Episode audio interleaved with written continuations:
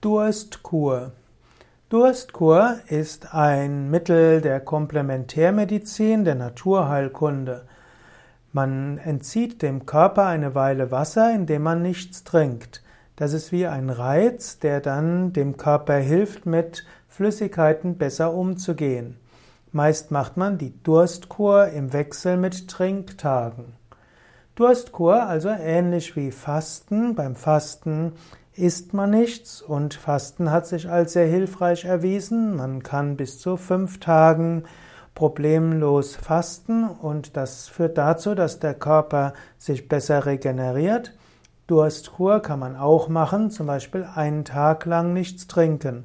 Es gibt in vielen Ländern die Sitte, dass man mindestens einen Tag im Jahr weder isst noch trinkt. Zum Beispiel bei den Juden wird an Yom Kippur nichts gegessen und getrunken. Auch an Shivaratri im Hinduismus wird normalerweise auch wenig weder gegessen noch getrunken, mindestens bei Menschen, die diesen Feiertag sehr ernst nehmen. Und so gibt es einige Erkrankungen, bei denen man auch überlegen kann, ob man Durstkur im Wechsel mit Trinktagen verwenden kann, um dem Menschen äh, zu einem gesünderen Leben zu verhelfen. Allerdings sollte man dort fachkundigen Ratschlag einholen.